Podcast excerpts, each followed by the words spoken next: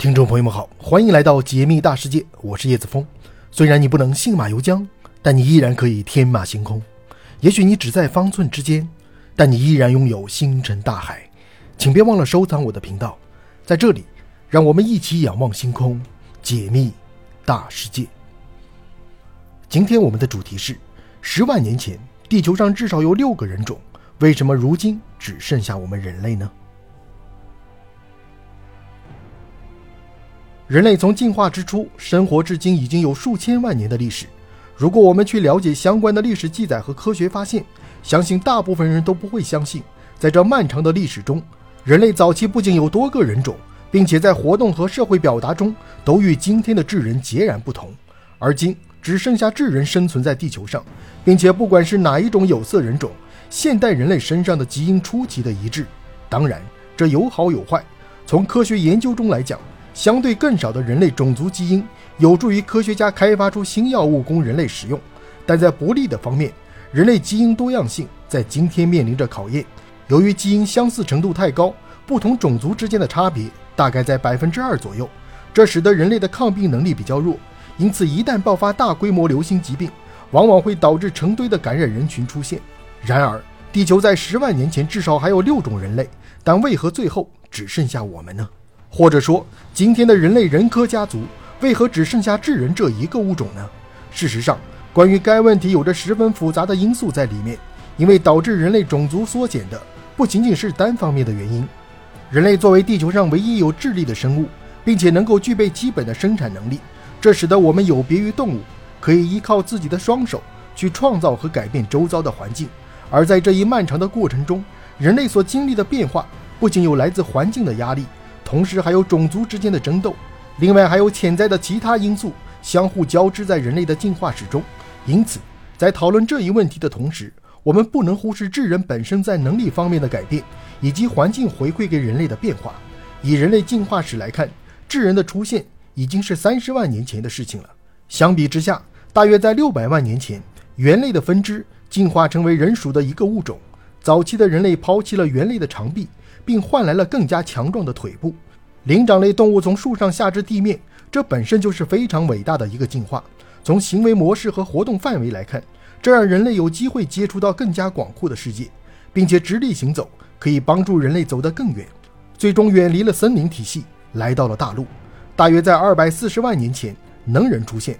不少研究学者都认为，这是猿类进化的第一个人属成员。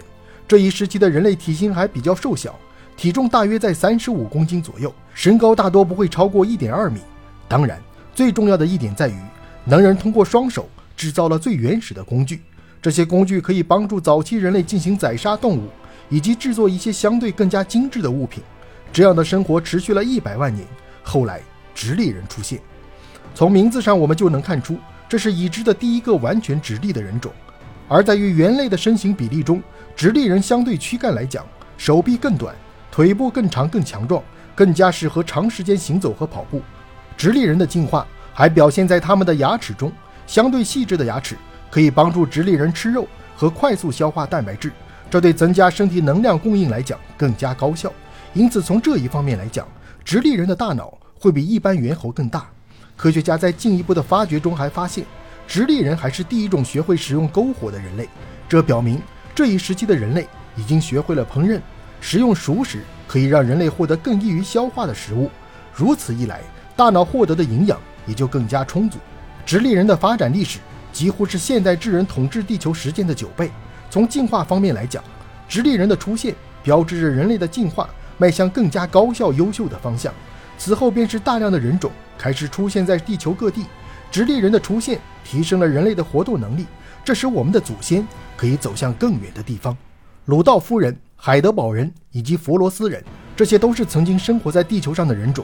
不过这几个人种相比之下，他们的生存境况远不如其他几个人种那样丰富，环境封闭是影响较大的因素。在此期间，地球经历了陆地板块变化，由此分割出了不少人类。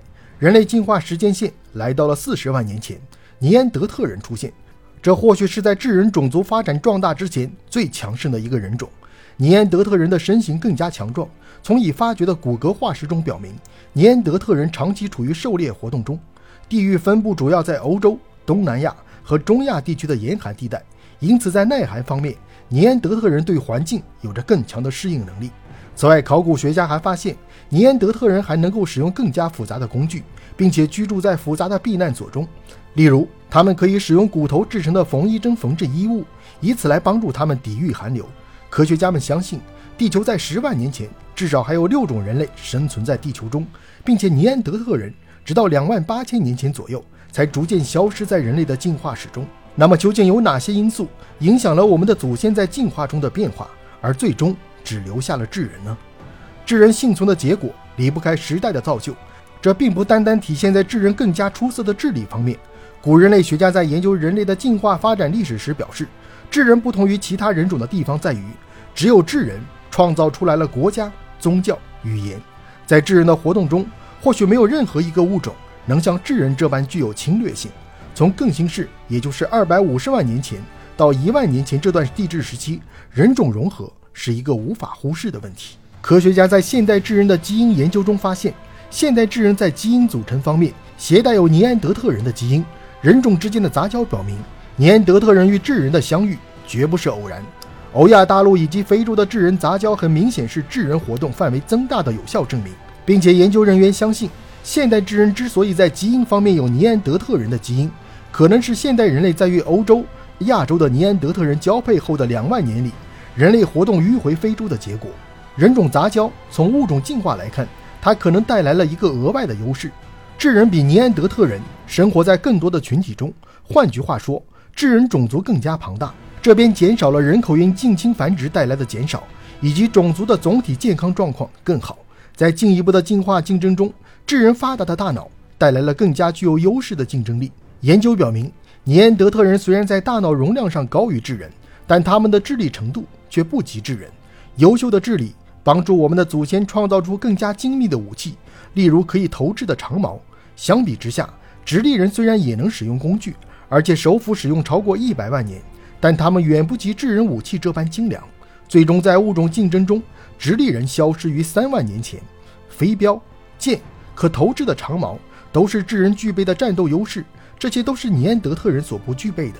智人离开非洲是一个关键的节点。强大的创造能力和生存能力给智人带来更多的人种优势，同时也加速了第六次大灭绝，并且至今仍在继续进行中。智人的迁徙活动、无节制的狩猎以及农业发展等等，由此带来的便是人口增长。进一步的人口增长带来的便是对资源的需求，这使得智人开始驱赶其他人种，并与之发生争斗，并且在文明初步形成之后，语言和社会结构的变化使得智人有着更强的竞争能力。在智人文明的两种假说中，智人能够获得今天的成就，离不开文明的创建以及社会的构建，这在其他人种中从未表现出来。智力的发展进一步优化了智人人种的结构，并在后来的人种战争中帮助智人走向胜利。其中环境的改变也无法被忽视，冰河时期本身就使得不少人种消失，在这一时期能够有效生存下来的只有直立人、尼安德特人、智人等。但智人胜在人口更多，资源更充足。最终在进化与淘汰这个游戏中，智人获得了最终的胜利，其他人种被无情的消灭，最终成为了历史的遗骸。而后短短数万年里，人类文明走到今天，智人再次面临新的考验。